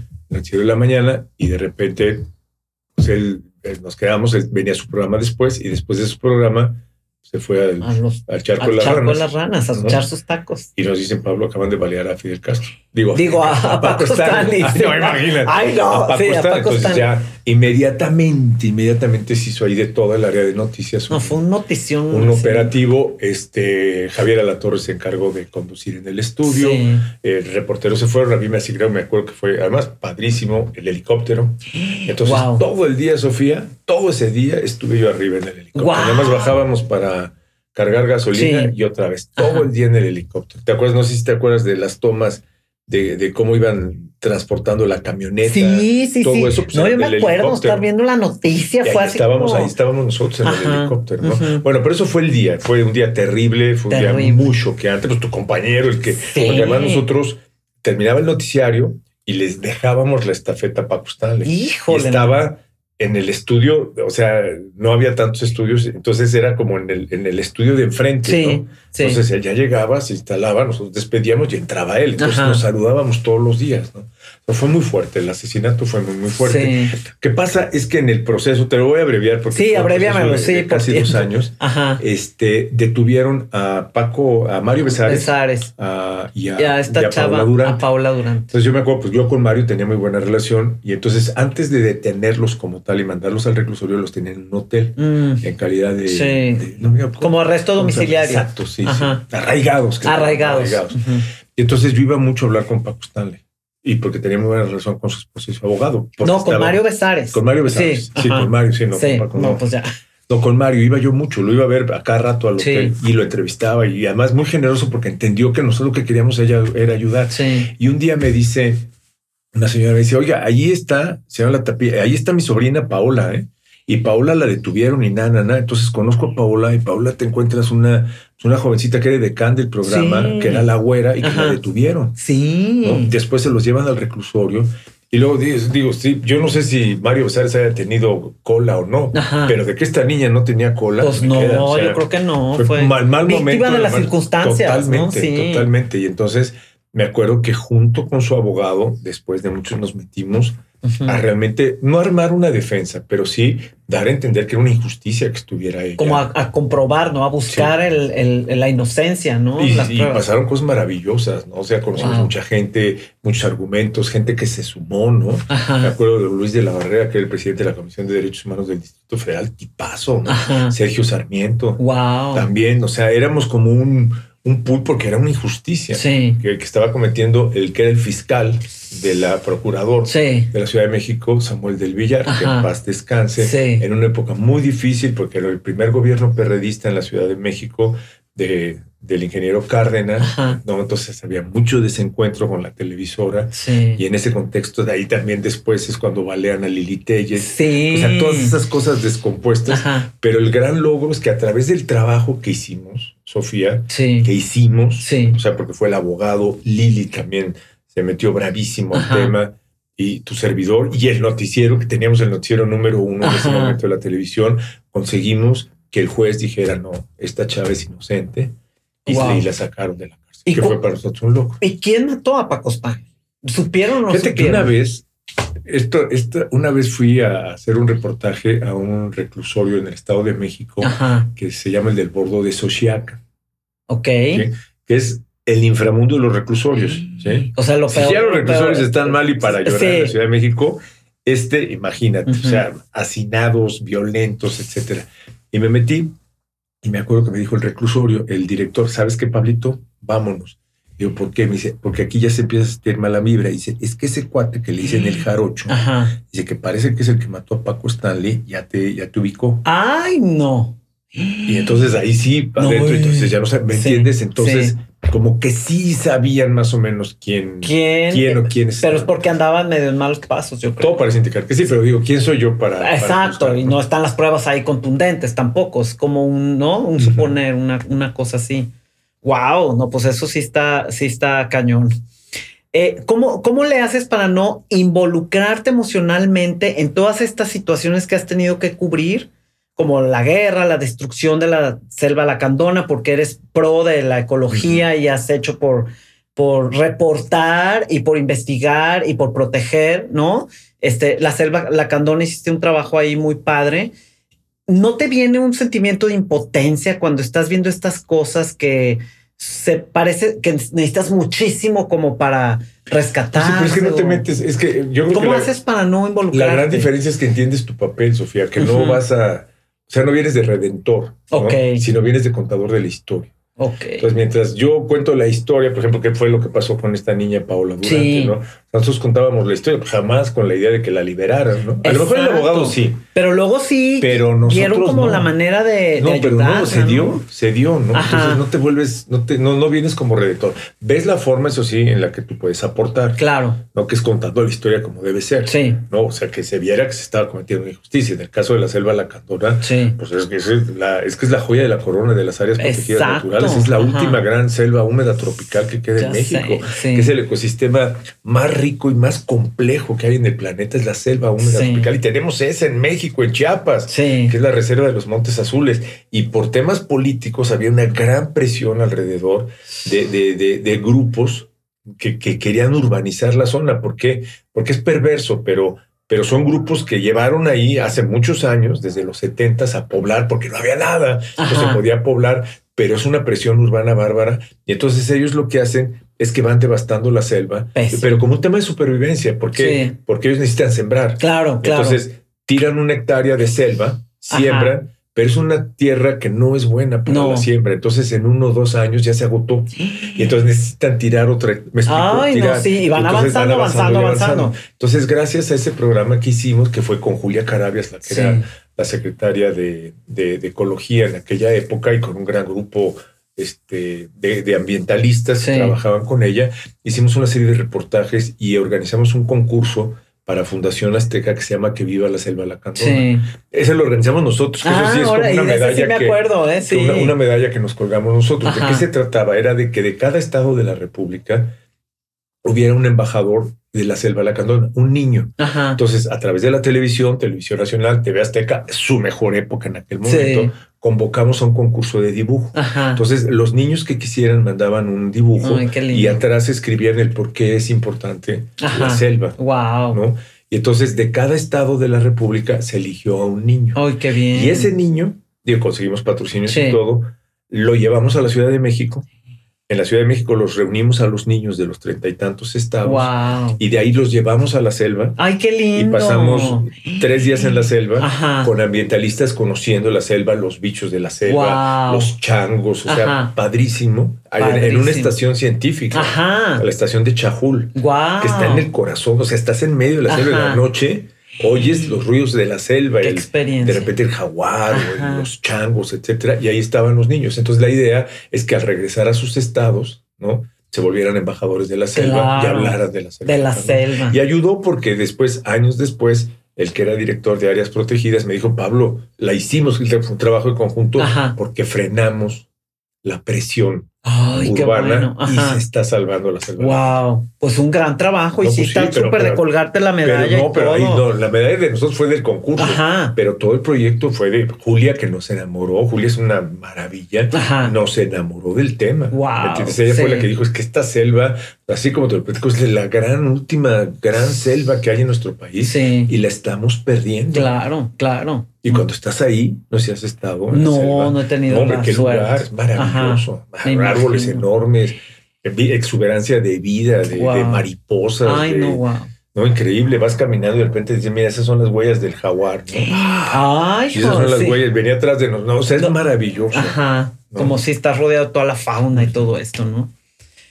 Escuchamos mucho la frase que la vida da muchas vueltas. y a ti te ha tocado estar en lugares y situaciones dolorosas y difíciles para informar, pero la vida yo creo que te sorprende de repente con una de las guerras más difíciles en tu parte personal, el alcoholismo de tu hijo. ¿Cómo fue esto como papá el darte cuenta de que tu hijo sufría esta enfermedad? Pues es como es cómo es, porque es algo que no termina. Ajá, ¿cómo es? Algo que es, o sea, el alcoholismo es terrible, es una enfermedad, es cuando entiendes, es como tener un cáncer o tener una, es una enfermedad, o sea, no es un tema de voluntad. Ajá. tú piensas que el alcohólico, ah, ya, que deje de tomar y ya, no, no. no, O sea, el alcohol se te mete, al, en el caso de los alcohólicos, se te mete al cuerpo y empieza a hacer un, como un mecanismo perverso que empieza a destruir la voluntad, que es lo más fuerte. Entonces, gente que generalmente es muy brillante, muy, este, muy sensible. Sensible, sí, eso te iba a decir, sí. Este, de pronto ves cómo se pierden. Sí. Y pierden, empiezan a perder todo, empiezan a perder su pareja, su trabajo, este, sus relaciones. ¿Así te diste cuenta? Sí, porque de, repente pues, se, tomaba y tomaba y tomaba y era de, manera exagerada. Eh, se le empezó a caer todo el mundo alrededor al, grado de tener que llegar a recogerlo enfrente de un Oxxo, ¿no? Porque había ido al Oxxo a comprar la anforita para para seguir, ¿me entiendes? O sea, terrible, o sea, todos los días, en la mañana medio sobre un ratito, hacía dos, tres cosas y al rato ya iba a buscar este alcohol. Hasta que dices, no, ya, entonces no sabes, no hay información, no hay ¿Qué, ¿qué te decías? ¿Cuál era tu conversación? Pues nada, es una frustración, es, un, es, una frustración espantosa porque sientes que es un tema de voluntad. Dices, ya, maestro, deja de tomar, por favor, si es un chavo tal, tal. Y ves cómo no. Y no se da cuenta, o sea, no, se da cuenta. No, Ajá. no se da cuenta de lo que está haciendo. Sí. Entonces se pierde. El te pierde. Y me imagino, ha de venir una impotencia enorme, gigante. mi esposa, sobre todo, porque es la que, más carga con, con el tema. Ajá. Porque es como es mi culpa, o sea, es mi culpa que este güey sea sea alcohólico y que, y que se pierda así. ¿Y, qué se hace con la culpa? ¿Qué, qué es la culpa? Híjole, es que no, la culpa pues es eso, o sea, sientes que, que tú tienes responsabilidad y lo ocultas, ¿no? Que nadie sepa que, que este cuate toma, que nadie sepa que tiene este problema, ¿me entiendes? O sea, te, empiezas a ocultar hasta que te das cuenta que es imposible. Ajá, o sea, que su vida o, el ego y la, el qué dirán, etcétera. ¿no? Ajá. Y entonces es cuando pues tratas de buscar ayuda, pero ya una situación desesperada. Imagínate recogerlo de la calle, no, no, no paso, una calle enfrente de un oxo. Pues, dolorosísimo, dolorosísimo. ¿No? Sí. Se rompió un diente una vez, o sea, dices, no puede ser, no puede ser, ¿no? Ajá. Y entonces fue por eso que... Pero ¿cómo, cómo entran en este proceso de empezar a rescatarlo o de pues empezar a acompañarlo? Buscas especialistas, o sea, tú no puedes. O sea, porque muchas veces al principio dices, no, yo lo voy a corregir, le voy a decir, le voy a dar terapia, le voy a decir que lo quiero mucho, ta, ta, ta pero te das cuenta que no funciona. Y van pasando las semanas y no funciona. Y sigue, por eso se llama un círculo vicioso, porque es un círculo y no sale, y no sale, y no sale. Y entonces buscas ayuda y desafortunadamente mucha gente no sabe dónde está la ayuda. Entonces, por ejemplo, este, sí sabes que hay lugares de internamiento, pero no sabes cuál es el bueno. Si funciona, si le va a funcionar. Entonces hay muchos de estos que le llaman este, anexos, anexos que son lugares de castigo. Sí pero pues que muchas veces nosotros nos metimos en un anexo. Fue terrible. ¿Ah, sí? Pues sí, porque no sabes para dónde moverte. No sabes. O sea, pues, pues, este es el lugar para que.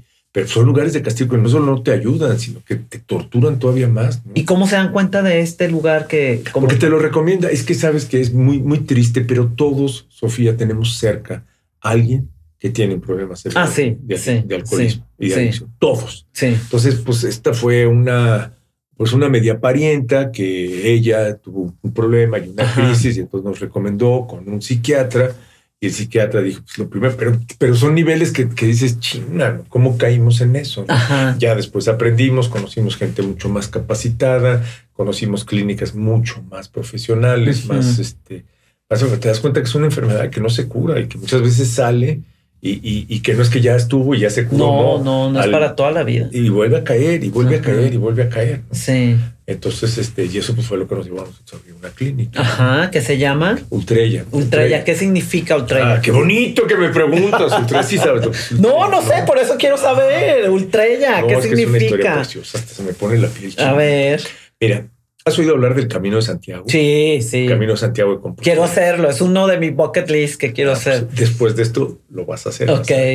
El Camino de Santiago, para los que no lo saben, es una peregrinación que existe desde la Edad Media, en el que la idea es que salgas del centro de Europa y te vas caminando por el norte de España hasta llegar a la puntita, a Galicia, a Santiago de Compostela, porque ahí, en la Catedral de Santiago de Compostela, se supone que están los restos del apóstol Santiago, que era uno de los apóstoles favoritos del maestro de Jesús. Entonces, desde la Edad Media, digamos que las tres grandes peregrinaciones de la cristiandad eran o ir a Roma, ¿no? Sí. Vaticano, la cuna de la iglesia, ir a Jerusalén, Tierra Santa, o ir a Santiago de Compostela. Entonces, a la fecha, los españoles entendieron perfecto la jugada y hoy en día es un camino turístico, cultural, protegido por la UNESCO, que tú lo vas recorriendo y a lo largo del camino hay albergues. Albergues que son, nada más te dan una cama y una regadera y no puedes estarte más de un día. Ok. No, tienes sábana. O sea, hay hoteles y sí, hay la, ruta, la ruta nice. Nice, pues. Pero... el peregrino, el peregrino va y duermes, llegas, no, no te dan sábana, nada, lo único que traes es tu funda para una almohada para que no te toque la sí. y tu sleeping bag. Y ahí duermes, ¿no? Y traes tu mochila, traes tu mochila. Yo ya fui. Ajá, claro, estás contando así. Y entonces Ultrella, Ultrella antiguamente, y lo vas a ver cuando vayas, ahora que vayas, en muchas paredes está escrito o pintado, ah. grabado, dice Ultrella Etsuseya. Ultrella Etsuseya. Y es que Ultrella es latín y es el antiguo grito de los peregrinos. Que quiere decir ah. ánimo, peregrino, vamos peregrino, tú puedes. Ay, qué hermoso. Y después, eso es Ultreya, y después uh y dice, y más allá. O sea, vamos peregrino y más allá. Entonces, ¿por qué le pusimos Ultreya a la clínica de adicciones?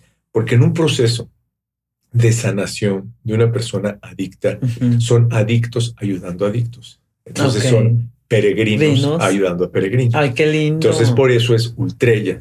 Y lo saben todos los que están ahí. Claro, Ultrella. Y si ves el logotipo, el logotipo ahí lo puedes buscar en internet, en ultrella.mx. Atrás se ve algo que parece un sol, pero si lo ves bien es una concha. La concha. Ah, es el símbolo del camino de Santiago. Sí, eso sí sé. ¿Por qué una concha es el símbolo del camino? Porque tú te la cuelgas todos los peregrinos que ves traen colgada su concha, que es la concha de, una, de un marisco que se llama una vieira, que es así una concha grandota, ¿no? Y lo que pasa es que desde la, Edad Media es un camino que se supone que hizo San Francisco de Asís, por ejemplo. sí. Entonces, esa concha tenía una doble función. Una, por la forma, es la que te servía para tomar agua de los ah, ríos. Era tu como un cucharón, ¿no? Como un cucharón. Y la otra era como una especie de pasaporte, de un salvoconducto. ¿Por qué? Porque muchas veces los territorios que cruzabas estaban en guerra. Pero si veían que tú traías la concha, decía, este es peregrino. Adelante, o sea, no hay problema con él. Y por eso es la concha. Ah, qué Entonces, si te das cuenta, en el logotipo está atrás la concha y dos manos que se están ayudando, ¿no? Que son los peregrinos ayudando los peregrinos. Y por eso se llama estrella. Y esa es la filosofía de la clínica. Ajá. Pues me encanta el nombre y me encanta porque tiene mucho simbolismo, mucho significado y yo creo que hasta a nivel energético le va a dar mucha fuerza a lo que están logrando y a lo que están haciendo. Sí, pero necesitamos, ahí, sí, Sofía, necesitamos ayuda. Necesitamos que la gente la conozca. La ah, gente la conozca. ¿Dónde, se encuentra? Está en Cuernavaca. es una obra en carretera de la Ciudad de México, pero tenemos gente, hemos tenido gente de, de Jalisco, desde luego. Aquí, afortunadamente, he tenido la confianza de de algunas personas de que, de que se los llevan. Además es muy propio que esté, eh, eh, si vives aquí en Guadalajara, que esté allá en, en Ciudad de México porque pierdes la tentación de estar yendo cada fin de semana a verlo, ¿no? Y lo dejas ahí en el proceso de recuperación, está ahí en Cuernavaca y nosotros este, necesitamos que se conozca. Hay muchísimas clínicas y tenemos tres, digamos, tres ventajas competitivas. A ver. Y te las voy a poner al revés, sí. ¿no? Porque, porque así lo haría alguien que se dedica al marketing, ¿no? Ajá pero en realidad para nosotros es al revés. O sea, la importancia, y te voy y ahora me explico. A ver. Es eh, primero el precio. Sí. ¿No? Porque, porque digo, un anexo es baratísimo. Sí. Pero una clínica es carísima. Sí, carísima. cuando hablas de las grandes clínicas, de las reconocidas de Fénix, etcétera, pues te cuestan no, un dineral. 200 mil pesos al mes, una cosa así. Nosotros traemos un precio mucho más razonable, la sexta parte. Por ok. ¿no? Más accesible. Sí, porque no es lo nuestro, es así. hacer sí queremos que se viva de los ingresos. Claro. Porque es nuestra, nadie nos, nadie nos ayuda, nadie le mete nada, es de la familia, ¿no? Sí.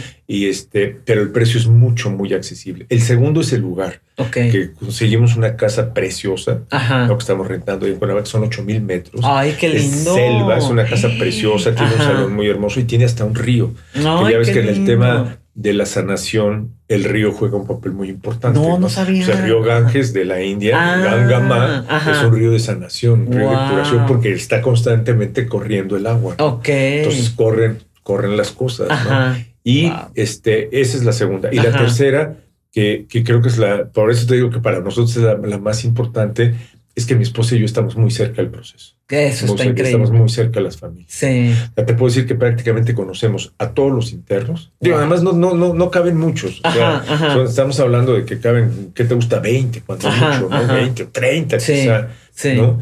Pero que necesitamos que se conozca y que, que nos busquen. Claro. Sí, este, ya sí pedimos, pedimos ayuda, pero estamos muy cerca, mi esposa y yo. Vamos prácticamente todos los fines de semana. Uy, qué O sea, bien. Yo casi todos los fines de semana voy a. Ciudad de México para ir a, a Cuernavaca. Estamos ahí. A mí me gusta dirigir pláticas de Wi-Fi Ajá. Son muy sí. breves porque Sí. tampoco es este, la conferencia que tú viste, Ajá. pero este, y meditación, ¿no? O sea, hacer unas pequeñas meditaciones, comunicarles qué quiere decir Ultrella, Sí. porque estamos ahí. De tal forma que al final todos gritamos Ultrella y es muy entonces Ultrella peregrino, ¿no? Entonces ahí esa vibra que dices. ¿no? Y yo creo que la presencia de ustedes da esta parte como un poco de somos la familia, ¿no? Como estamos aquí acompañando, este, ¿no? Como esta. Qué bonito que lo pones así. Sí, porque, ahorita lo vi como un apapacho Sí, familiar. es que eso, eso, ¿no? o sea, si tuvieras a mi esposa, mi esposa que es una mujer así, es una ejecutiva así muy, Ajá. muy fregona, muy- Ajá. muy capaz, cuando recibe a una mamá Ajá. que llega con su hijo con ese problema, hay tanta empatía. Empatiza, que me impresiona, me impresiona esa parte del abrazo. Sí. Que tanto te gusta a ti, Sí, esa parte sí. del abrazo, que para mí no es abrazo, es rodear a la otra persona. O sea, la estás rodeando. Y sabes que la mirada, ¿no? El, Mm. el conectar la mirada. Qué fuerte. ¿no? Que fuertísimo, fuertísimo. Porque estás, bueno, ya lo vimos Ya, en la conferencia. ya, tú. Te agradezco mucho que, Sí, no, que no. participaste Ajá. conmigo porque es la persona. Exacto. En ese momento, por ejemplo, para mí tú dejaste de ser la señora de Guadalajara que ahí, pasaste a ser Sofía. Sí. Y aquí sí. está Sofía, Sí. la persona. Es como humanizar a esta persona, ¿no? Es como darle una identidad, una. Estás aquí Entonces mi esposa la ropa y, y- y- y se sueltan llorando las dos. Wow. Y a mí, a mí me pero ese es el proceso de sanación. Sí, claro. No lo puedes ver como un cardex o un expediente. Son personas que están ahí. Claro, claro. Entonces, ese, por eso te digo, esa es la parte más importante. Pero tú ya lo dices a alguien de marketing y no te entiende. Eh, no te entiende, por Entonces, supuesto. Por eso lo, lo- lo- hablamos de las ventajas al revés. Y ahí está la orden. O sea, búsquenos, de verdad estamos. Nos Claro. Ultrella Y- no se les olvide. Y yo personalmente este, estoy al pendiente. Padrísimo. padre. ¿Cre- ¿Se ha convertido en tu nueva misión de vida? Pues en este momento sí, Sí. porque tenemos que sacarla adelante. No Exacto. podemos fracasar. Ajá. Por ajá. todo lo que significa. ¿no? Claro, es un por mi compromiso hijo, que han por hecho. mi ¿no? Por, por la lana que le hemos metido. Claro. por claro. lo que hemos, o sea, todo, porque todo esto que te platico en, en 10 minutos pues es un proyecto elaborado durante meses, ¿no? O sea, de Wow. cómo hacer el nombre, el significado, buscar, este, Los buscar a profesionales que a los- están ahí. Exacto, a los exacto. especialistas, El todos, o sea, porque además está, to- todo está totalmente regular. Claro. Tenemos todos los manuales, todos los protocolos, todos los permisos Wow, que wow. se necesitan. O sea, está hecho con excelencia. ¿Ves lo que te digo? Sí. Eso, ahí pega, ahí sí pega. ¿Ves lo que te digo? Y si ves el lugar y todo, y es un lugar excelente. Sí, sí, claro, claro. ¿Qué sigue para ti ya para ir terminando? ¿Qué sigue para Ay, Pablo? tan a gusto que estamos. ya sé, yo también podría estar aquí siete horas. Pues mira, ¿Qué sigue para Pablo Latapí en su vida? Pues yo creo que es este volver al principio, ¿no? Begin to begin. Ok. Porque he sido muy afortunado, muy bendecido en los medios de comunicación. Te digo, esto de haber estado en la televisión en la mejor época y haber que me haya ido bien, Sí, ¿no? Me dio una gran marca. Todavía mucha gente se acuerda de, sí. de Pablo Latapí y Corey reconoce a Pablo Latapí. Me va muy bien en Guadalajara Ujú. con un programa de radio porque contamos la historia de la ciudad todos los días, así como te la estoy contando. Sí. Y la gente lo agradece, ¿no? Ujú.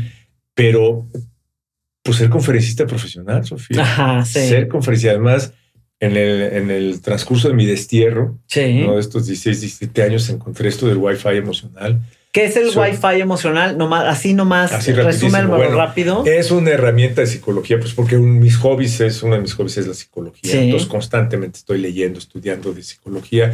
Es una herramienta de psicología positiva que es muy poderosa. Es una conexión. O sea, los buenos somos más y todos somos buenos por naturaleza. Pero somos desconfiados por la formación y por lo que nos ha pasado a lo largo de nuestra vida. Entonces, cuando tú ves que alguien está haciendo algo bueno, conectas. Hay unas neuronas que se llaman neuronas espejo y conectan automáticamente. Esa conexión genera cosas muy positivas y mucha empatía. Tú lo viviste wow, de sí, la conferencia. Bonito, la verdad, increíble. y no, no haces magia. Estuve a punto del llanto, o sea, me quebré porque, porque contactas son un lugar tan, tan íntimo para uno mismo que, que muchas veces no vas a ese lugar o no, no lo tocas o estamos acostumbrados a estar distraídos o evadiendo o lo que sea, ¿no? Pues tiene un fundamento de psicología porque estoy conectando con tus neuronas espejo que se llaman, que son las del aprendizaje, las de la imitación, las de la bondad, y seguramente van a encontrar en el futuro muchas otras este, propiedades de estas, y estoy conectando contigo a través de la bondad. Por eso decimos que la bondad es toda una ciencia y hay toda una ciencia detrás de la bondad. Entonces, lo que es el Wi-Fi emocional, dicho así como lo dice aquel, aquel mamuco, es el fomentar que hacer esas cosas buenas, sabiendo qué es lo que estás provocando, esa conexión que tú sentiste la. no te lo estoy diciendo. No, se sintió cañón. Tú sentiste y que sintió la gente que estuvo con la conferencia de Wi-Fi emocional es hacerlo como hábito. ¿Por qué? Porque eso empieza a cambiar tu entorno. Ok. Empieza a cambiar a tu familia, porque es la bondad y todos somos buenos por naturaleza. Empieza a cambiar tu lugar de trabajo. Estamos llevando mucho empresas también. Padrísimo. Ya estoy con un coach empresarial y estamos moviéndolo padre. Lo estamos llevando a escuelas, universidades. Lo llevé al penal de Puente Grande. Ay, wow, súper bien. Entonces es provocarlo como saber qué es lo que está pasando y darte los tips para que lo hagas todos los días. Y empieza a provocar. Creo yo que esa es una forma en que podemos contribuir a tener un mundo mejor. Claro. Entonces, mi objetivo es precisamente esto del Wi-Fi emocional, que me lo encontré en estos años de exilio, porque me tocó vivir en una ciudad violentísima como Tijuana, y ver cómo cambió Tijuana precisamente con el Wi-Fi emocional. Dices, qué maravilla. Entonces, es promoverlo y provocarlo y como conferencista profesional. Claro. Y eso es para mí lo que sigue y eso es en lo que estoy ahorita trabajando. Y me encanta, Sofía, que la sede del Wi-Fi emocional sea Guadalajara. Ay, Aquí están haciendo, porque Guadalajara se presta para hacer muchísimas cosas. Ay, wow. Es una ciudad donde todavía pueden pasar cosas maravillosas, aunque ustedes, los tapatíos, no, se la crean. De verdad, todavía pueden pasar muchas cosas maravillosas. Ay, pues qué increíble. Muchos problemas, muchas bromas, muchas fricciones, pero, todavía. Em, lee mi columna mañana El Informador, se llama Guadalajara todavía. Ah, ok. todavía pueden pasar muchas cosas. Sí, estoy segura de eso y más también cuando existen personas como tú que toman el compromiso, que sienten la responsabilidad de transmitir y de compartir todas estas eh, intenciones que vienen desde la bondad, del amor, del corazón, del hacer por los demás. Y estás de acuerdo que volvemos al principio, que no me preguntabas comunicar, ¿qué estamos haciendo? Comunicar. De muchas formas y a muchos niveles. Y al final de cuentas estamos y está increíble, porque es con la esencia de hacer por y para los demás, ¿no? Pues muchísimas gracias Pablo por venir a tener esta conversación, por mostrarnos este lado profesional, pero también este lado vulnerable del ser humano. Gracias por permitirnos entender el, que, el sentir de un reportero, de un comunicador, director, creador, escritor, emprendedor, conferencista, padre de familia y esposo. Este transitar tuyo por la vida acompañado de las palabras, palabras que tienen el poder de informar, de transformar, de comunicar. Gracias por mostrarnos que cuando hacemos las cosas con excelencia y con conciencia hacia nosotros mismos y los demás, podemos llegar a tener vidas extraordinarias.